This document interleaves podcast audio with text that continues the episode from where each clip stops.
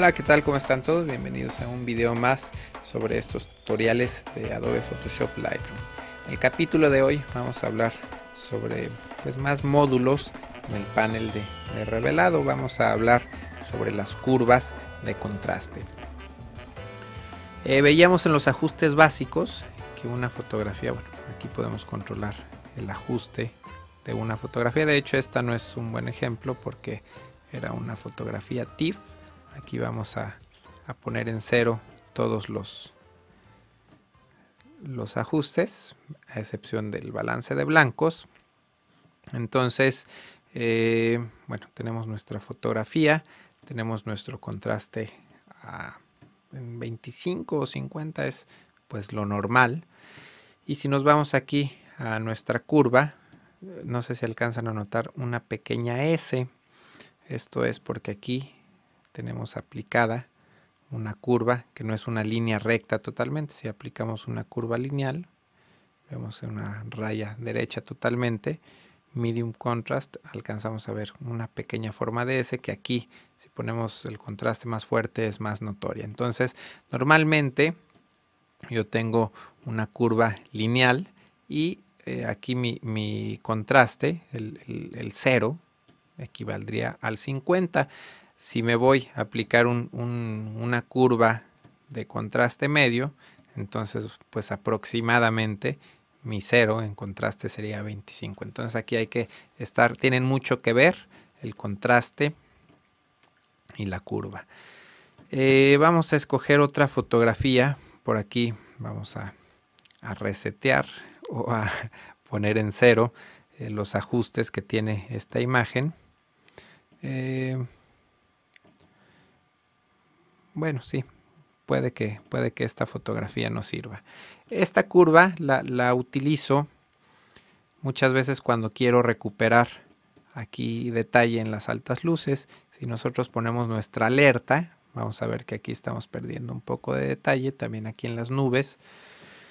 Entonces lo que he hecho últimamente, bueno, con, con la curva lineal, me voy a las altas luces, oscurecerlas un poco o, un mucho a menos 50 más o menos y un menos 25 en las luces normales. Entonces aquí vemos cómo se, se aplicó una curva. Podemos trazar directamente eh, con nuestro mouse, podemos este, eh, subirla, moverla y aquí bueno pues va a, mover de acuerdo en, en el lugar donde esté el, cursor, va, si estamos muy abajo, va a mover las sombras, las áreas oscuras, las luces o altas luces. Entonces en este caso utilizo eh, regularmente aquí menos 50 y menos 25 cuando quiero recuperar detalles de altas luces. No, no, he encontrado una fotografía. En esta se va, en esta yo creo que nos va a funcionar mejor. Curva lineal. Vemos como aplicamos un poquito de esta curva y ganamos un poquito de rango dinámico acompañado con esta recuperación en altas luces y bueno en este caso también quizá necesitemos bajar la exposición. Esto ya está totalmente iluminado porque me parece que es el sol entonces bueno va a ser más difícil oscurecer sí, imposible oscurecer esa parte del sol entonces, eh, vamos a seguir. Aquí, bueno, podemos también, si quisiéramos dar un poquito más de, forma a los negros. Pero bueno, ya normalmente prefiero hacer esos ajustes acá arriba. Y la curva es más delicada, hay que, hay que saber utilizarla. Eh, si no, si ponemos números ahí muy raros, pues podemos encontrar efectos pues no muy agradable, sobre todo en tonos de piel. Vamos a ver por aquí a esta chica. Vamos a aplicar algunos, aquí vemos ya cómo, cómo se, hacen algunos eh, degradados, pues no muy agradables en la cara de la modelo. No sé si lo alcanzan a notar. Entonces, pues hay que tener cuidado con estas curvas. Vamos al siguiente módulo que es eh, pues los colores. Eh, de alguna manera están divididos. Aquí tenemos varias opciones de verlos. A mí me gusta, eh, al principio utilizaba estos, que aquí tenemos todos los controles divididos en, tres paneles, pero bueno, me tenía que recorrer mucho para, para pues ahora sí que las tres barras con las opciones, entonces decidí mejor por utilizar este modo de vista, prácticamente lo mismo, simplemente es, más cómodo de ver. Y esto sí lo utilizo regularmente cuando quiero, por ejemplo, aclarar un poco los tonos de piel. En este caso tengo ya un fondo blanco, no, no estoy eh, sobre exponiendo el fondo, pero si quisiera aclarar la foto, pues eh, tengo el riesgo de, voy a prender mi alerta, si empiezo a aclarar la foto, pues tengo el riesgo de empezar a sobreexponer. Entonces, si quisiera los tonos de piel más claros de la modelo, aquí puedo agarrar los naranjas, subir un poco la, si ven cómo se aclara o se oscurece.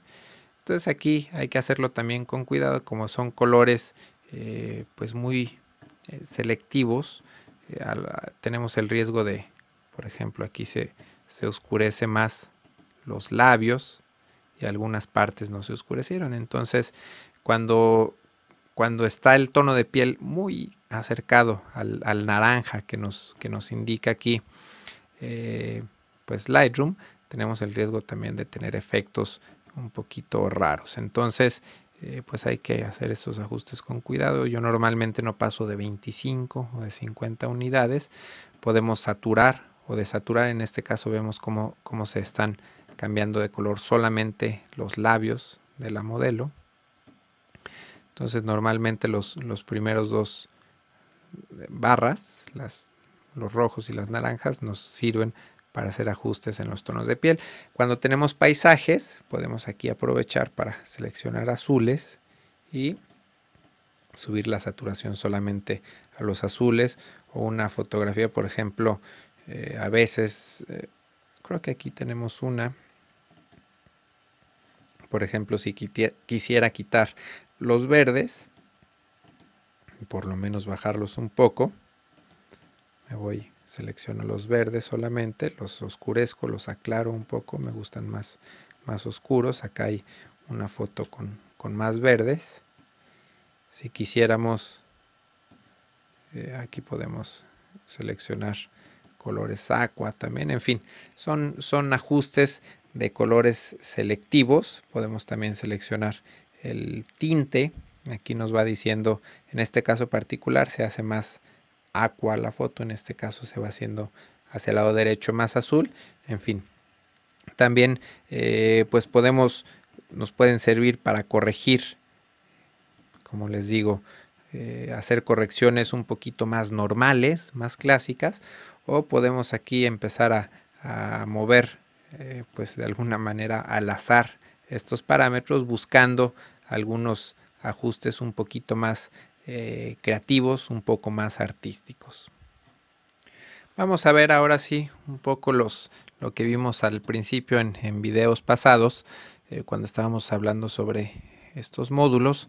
Si nosotros presionamos desde un principio, que seleccionamos que nuestra foto sea en blanco y negro, que se pase a escala de grises, eh, ya esta vista HSL no se ve, no funciona de igual manera. Bueno, ahorita la presioné y se activó nuevamente a color, pero si yo presiono aquí escala de grises, tenemos una mezcla, una, más bien una mezcladora de colores. Entonces aquí pues podemos jugar con el blanco y negro de nuestra fotografía. Nosotros sabemos que el cielo es azul. Si nosotros empezamos a mover los controles del azul, pues vamos a oscurecer o aclarar el cielo. vamos a escoger, por ejemplo, una fotografía con tonos de piel más cálidos, más, más rojos. Nos vamos a blanco y negro y en este caso si seleccionamos los rojos, pues estamos trabajando específicamente sobre, sobre esos colores, aclarando o oscureciendo y esto pues funciona para para cuando estamos trabajando fotografías en blanco y negro, pues hacer una mezcla un poquito más específica eh, de acuerdo a los colores que tiene nuestra fotografía original. Eh, hablando todavía de, del blanco y negro, del modo de escala de grises, está esto que se llama split toning y esto nos ayuda a hacer nuestras fotografías pues sepia o darles algún toque azuloso, en fin. Aquí, por ejemplo, vamos a subir a 35 unidades, que me parece una, una unidad, bueno, vamos a mejor a irnos a 25, que es un poquito más discreto el, tinte que vamos a aplicar. Y eh, pues vamos a seleccionar primero las altas luces. En las altas luces eh, vamos a escoger el color que queramos que sea nuestra, pues nuestro tinte. Podemos escogerlo desde aquí. En este caso me voy a ir a, los rojos, que es el sepia, y voy a bajar un poquito la saturación. Eh, ya más o menos por experiencia sé que, que, los tonos que me gustan pues son alrededor de 35, 25. Esto es, esto es diferente, este de abajo es para las sombras. Entonces vemos que, que el área más oscura la vamos a hacer por ejemplo un poco más azul y el área, clara de la foto la vamos a hacer más, más amarillenta. Entonces aquí vemos los colores más azulosos, perdón, más amarillentos en la cara eh, del bebé y más azulosos en las sombras. Entonces, eh, normalmente no, pues no se ve tan mal esta fotografía así. Eh, de hecho, a lo mejor grabo un snapshot, una instantánea, por si después eh, me gusta. Eh, y bueno, normalmente los ajustes que hago son, son parejos y son muy discretos, ¿no? Si quiero hacer tonos azulosos, escojo más o menos el mismo valor arriba y abajo. Ahí me gusta, por ejemplo, es una foto blanco y negro más clásica. Aquí es, es un poco más, más sepia la foto hacia alrededor de 25, 30, 35 se hace más sepia y aquí podemos subir la intensidad de, de la mezcla. Aquí también tenemos un balance entre, en este caso es muy similar los valores que tenemos arriba y abajo, pero en el, en el caso de nuestra instantánea, aquí lo vamos a separar, nos vamos más hacia los azules o los morados de las sombras o aquí nos vamos más hacia los amarillos o cafés de nuestras altas luces.